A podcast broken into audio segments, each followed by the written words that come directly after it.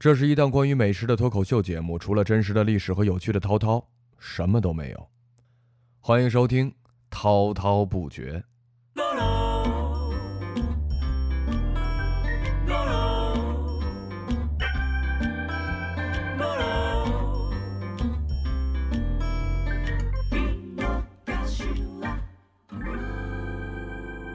说说古，说说今，全为了这颗好吃的心。大家好，这里是滔滔不绝，我就是滔滔不绝的滔滔本涛孙涛，听起来非常像一个绕口令儿。嗯，我们这是一个呃美食脱口秀节目嘛，中国人讲什么事儿都好弄个追根溯源啊，就得说说这一行是从什么时候开始的。嗯，咱们这个美食界呢，就得从这个厨师这一行，厨神开始讲起啊。各行各业呢，其实都有自己的祖师爷。比如说，人家建筑业啊，木匠拜的是鲁班啊，呃，包括那个香港的黑社会，还有警察局拜的都是关公。所以这个关公呢，要是真能听见所有人的祈求，估计会是神仙当中第一个精神分裂的，因为你你这边和那边。拜的全都是反着啊！这边警察说那个，让我们赶紧出去把这个犯罪分子一网打尽啊！这小混混们说，哎呀，希望这个千万不要抓到我们，全靠你关二爷保佑了。前两天还有一个朋友跟我说，说他们酒店业啊也拜这个关公啊，开旅馆的也拜关公。我后来我也没太明白为什么他们也要拜人家关二爷，他们说因为关公这个人诚实守信。我说那所有行业都应该拜，这所有行业都需要诚实守信，除了那骗子行业好像不太需要以外，其他的行业都应该拜。所以这个酒店业为什么拜关公，我也没太明白啊。咱们不深究这个。还有就是大家比较不熟悉的，比如像玉器行，人家拜的是丘处机，丘处机就那个《射雕英雄传》什么《神雕侠侣》那武林高手啊，就是我印象最深，就是在那个影视剧当中，他跟人喝酒嘛。拼酒，说上面左手拿一酒杯在那喝，右手两个手指头指着地下，然后那酒就从身体里怎么着就给逼出去了。我觉得这丘处机不光可以代言一下玉器号啊，还可以嗯代言一下什么解酒神器啊，什么这个金樽那那个什么丹药的哈，这些都可以代言一下哈。在咱们走肾的时候，人家用手指就解决了这个问题啊。当然了，还有一些比较奇怪啊，比如那个坐自行车的。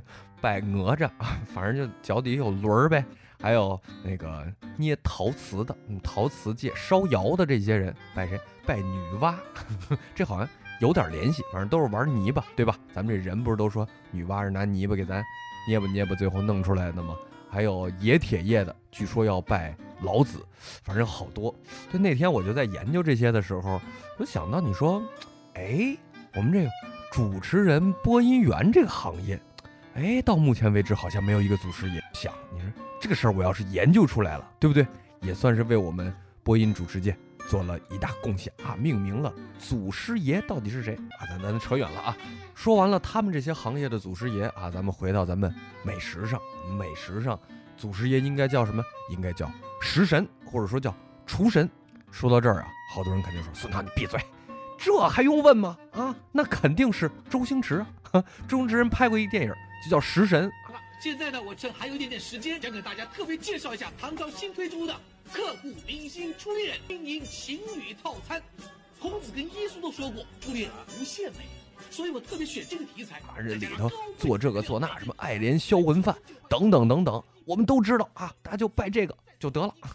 这个影视作品不能作数，当然了。当年这个在我们心里也是留下了很深刻的印象。比如说，当年我看完那个电影以后，我妈不管做什么，我都按照那个周星驰那一套，什么什么失败啊，萝卜没挑过，筋太多，失败。这个猪肉啊没有事先腌制一下啊，味儿太薄，失败啊。因为这个没少让我妈揍我。萝卜没挑过，筋太多，失败。猪皮煮的太烂，没咬透，失败。猪血又烂兮兮的，一夹就散，失败中的失败。当然了，咱这是开玩笑。影视作品当中的食神，咱横着不能算。要算呢，咱就得往历史上说啊，往古代说一说。说起古代的这个厨神啊，公认的呢，我们厨师界是有三位啊。今天呢，咱先给大家讲两位。这第一位呢，叫做彭祖啊。这彭祖可能在厨师界远不如他在长寿界的。名号更大哈。这个彭祖有一个巨大的能力，就是特别能活。按现在那个算命的，不是给您看手相，经常说哟，孙涛你这个应该能活挺长时间。我说为什么能活挺长时间？他说你看你这生命线，哎呦，这这都快长到手背儿上去了。要是按照这种说法的话，那那彭祖的生命线啊，估计就得从这手背儿哎一圈儿哎一圈儿哎一圈，得哎个四五圈，就是手背上全是这生命线啊。据说彭祖啊寿八百，但是有人说啊那个八百有一点虚啊，这个实际的数字呢应该是七百六十七岁啊，七六七啊，你听着跟一个。跟一个那个飞机的机型，七三七、七四七、七五七、七六七、七六七就是彭祖的岁数。当然了，这个这两年又有争议了。为什么有争议？因为这个旅游资源啊，大家现在都在抢。彭祖大家都知道，彭嘛，人家彭城就是咱们现在的徐州啊，这是在南方。过两天呢，人家四川又说不对啊，你们说那个七百六十七那是彭祖啊，那是在徐州时候待的，待了那么多年。在我们四川啊，人家曾经在七百六十七岁以后，有人见过他啊。我们这边有一叫老彭的，哎，就是七百六十七岁以后的彭祖。你们徐州人没见过，我们四川人见过啊。所以彭祖不一定只活了七百六十七岁。反正现在大家因为这个旅游资源也在争，但是比较可靠的说法啊，这个彭祖确实是人家徐州人，好像呢也确实没有去过。四川啊，因为你想从徐州走到四川，那时候也没高铁，也没飞机。虽然他活了七百六十七岁，但是他也不是一大型飞机，说没事就飞过去了，这个不太可能啊。所以大家比较公认的寿八百啊，几乎活了七百六十七岁，这是他的一个主要的能力，特别能活。当然了，作为一个厨神啊，除了能活这个不能太算本事，这可以拜那个保健品界可以拜拜这个。彭祖说吃了以后能够活特别长时间啊，那个生命质量还特别高。你说作为一个厨神，彭祖发明了什么呢？哎，还真留下一道菜。现在啊，大家到好多地方还能够吃到一道菜，叫做炙羹啊，就是炙呢就是野鸡，翻译过来呢就是野鸡汤。有人说这野鸡汤也算一道名菜吗？大家现在。您烹饪技巧啊，食材呢全球化了，是不是有？波士顿的龙虾什么您都能吃着。在那个时候，嗯，大家可不就吃眼巴前儿这点东西吗？所以这炙羹在当年啊，那就算是好吃的了。而且这彭祖给谁做呢？是给当时咱们说啊，这中国最伟大那几个皇帝，尧舜禹是给舜曾经做过的啊，就是给国家领导人吃的啊。而且呢，人彭祖还有一条说，我就天天吃这炙羹，所以呢。我就是每天调理自己吃这炙羹，所以我才能活八百多岁啊！这个也是人家这个厨艺高超的证实之一。所以啊，这个一般啊，呃，鲁菜的厨师，包括淮扬菜的厨师，都好拜彭祖。据说都是因为彭祖，嗯，做菜做的特别好，然后在这个地儿呢，发展出了这两大菜系的现在这些个。呃，口味啊等等，都跟彭祖有很大的关系。现在呀，在每年的大概七月份左右吧，徐州呢还会办这个叫做彭祖扶阳节啊，到时候还得上香。徐州当地的名厨啊，都得来这儿上上香啊，这里边还得这么耍耍狮子，他们还得象征性的比比厨艺等等啊，这个也成为了现在徐州的一个旅游的名片吧。这是咱们说的。彭祖啊，彭祖的主要事迹给大家总结一下：一个就是特别能活，而且呢还留下了一道菜，叫做炙羹啊。这个大家现在也能吃到，但是轻易不要做，因为这个野鸡啊现在已经是国家不知道几级保护动物，您可能做一个炙羹，有也判两年，这就不值得了啊。好，咱说完了这个岁数最大，就是按咱说找这个厨神啊，找这祖师爷。那个岁数最大、资历最老的，咱已经说过了啊，这顺时代的彭祖啊，活了八百多岁，老前辈一位，这个大家可以拜一拜。就算您不是厨师啊，不是我们这行业里头的，您拜一拜也没坏处，是吧？起码能祈求个长寿。这样那个有一广告词儿，不是什么什么蛋那啊，两个愿望一次满足，是吧？您这拜一回啊，俩事儿就全了了啊。好，咱说完了彭祖，咱说第二个公认的厨神啊。这个厨神呢，我总结他能封为厨神的重要意义在于他的社会地位够高啊。这是谁呢？叫做伊尹。咱虽然现在说他叫伊尹，但是这个他到底姓什么叫什么，咱还是确实不太知道。他说不都叫伊尹了，怎么姓什么叫什么你还不知道？他这名字是怎么来的呢？得跟您说说啊。他呢是一孤儿，就是让人给遗弃了。他的养父母呢在伊水河边把他给捡着了啊，就在伊水河边发现的这孩子。这有跟有人开玩笑说，那个日本的那姓氏都怎么来的？哈，说你们家那个边上有一棵松树啊，那个所以你们家叫松下。那时候我们家没松树，我们家这有一井啊，你叫。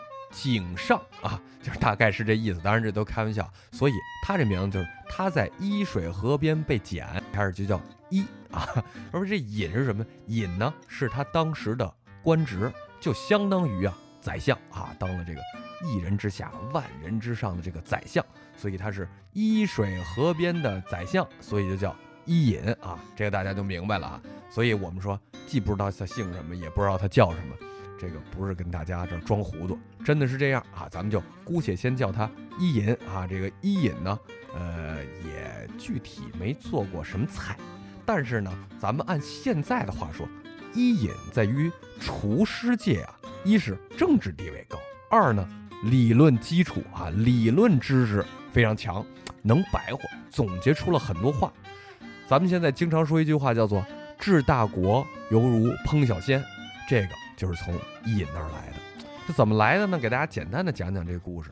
大家想啊，过去在伊尹那个时代，商汤那个时代，没有像现在咱们这上升阶梯是没有的。你说我努力学习，我我高考啊，我考清华，然后我上斯坦福，我回来报效祖国，是吧？或者说那个我努力学习，我考公务员，我考地方公务员，考全国公务员，最后我一步一步的，我也做到国家总理等等都可以。但是过去。都没有这些，也没有什么举孝廉、科举制度，也都还没有呢。那时候当官主要靠聊，要不说生错时代了。你要是我们这些主持人，可能到那个时代可能都能 当大官啊，主要是靠聊。你想明君嘛，对吧？你得礼贤下士，广纳贤言。说那个怎么治国呀？大家都来聊一聊吧。啊，这个伊尹呢，当时就拿了一菜板，拿了一菜刀，就去了。说要给皇上做顿饭吗？没有，就就跟皇上说啊，治大国犹如烹小鲜啊。这在这个《吕氏春秋本味篇》里边都详细的记载，大家可以去看一看啊。就是那意思呢，就是皇上啊，你这个治国呀，跟我们做菜其实非常像。你看我这做菜，第一步是什么？得辨食材。就是你看我今天想做一什么菜，想做一个红烧肉啊，就得买五花三层的啊，这得肉得对。那您呢？比如说要打仗了，您就得选那个武艺高强、体格健壮、意志力有强的。你看这食材、人才对上了吧？还有呢，您办一件事儿呢，就跟我们做这个菜也是一个道理啊，是吧？得是不能太甜，不能太咸，不能太酸，不能太苦，不能太熟啊，不能太烂，就是所有事儿都要讲求一个火候刚刚好。您干事儿不是也是这样吗？咱不老说过犹不及，哎。这左一句右一句，给商汤忽悠的，嗯，很是有道理。那你就来当这尹吧，你就当了这个大宰相。所以啊，为什么大家都喜欢把这伊尹封为厨神？咱们要找这一个行业里说好，谁能代表我们这行业？那肯定是找那个最有出息的。按咱现在话说，政治、经济、社会地位，你得是最高的那个人，对吧？你看咱们一般的厨师说好，我赢得全国厨师大赛，我得第一名，那您？还是一厨师啊？人说好，那这不算。我们说另外一个啊，我现在努力的要求进步，我已经当了曲协的副主席。那您感觉有点不务正业？那人家说好，我作为一个厨师，我因为我这套厨师理论，我当了全国的这个宰相啊，一人之下，万人之上。那我所有厨师的梦想啊，您就是。奔成一米其林三星厨师，感觉说出去也不如一国的宰相，那听着那么光宗耀祖。所以伊尹哈在这个厨师界能够被封为厨神，主要是因为政治地位高。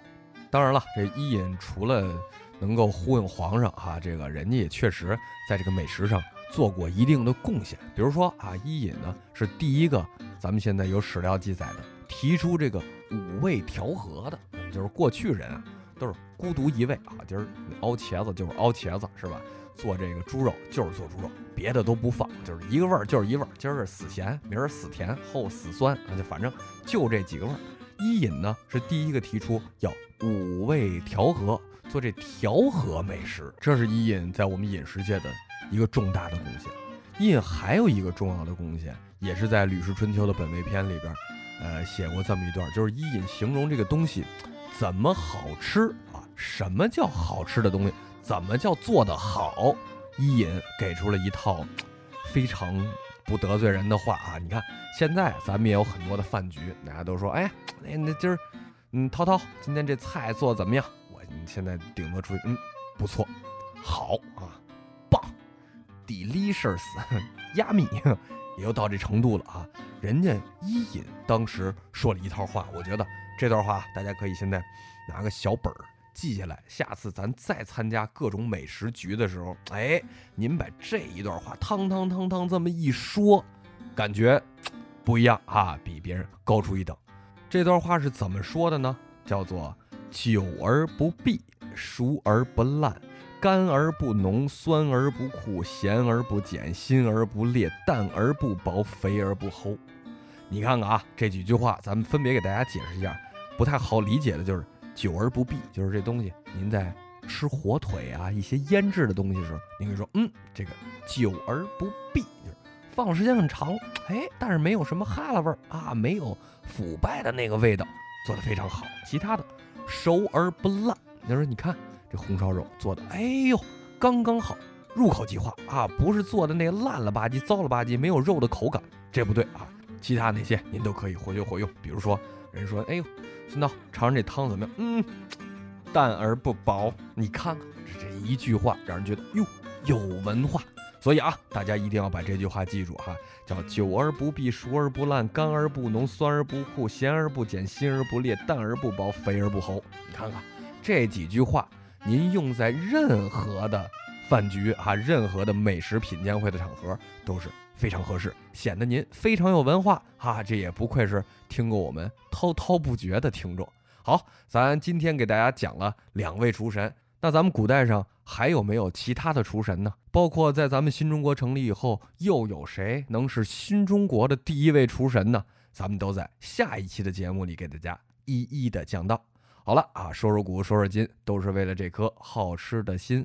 我就是滔滔不绝的滔滔本涛。我们下期节目再见了。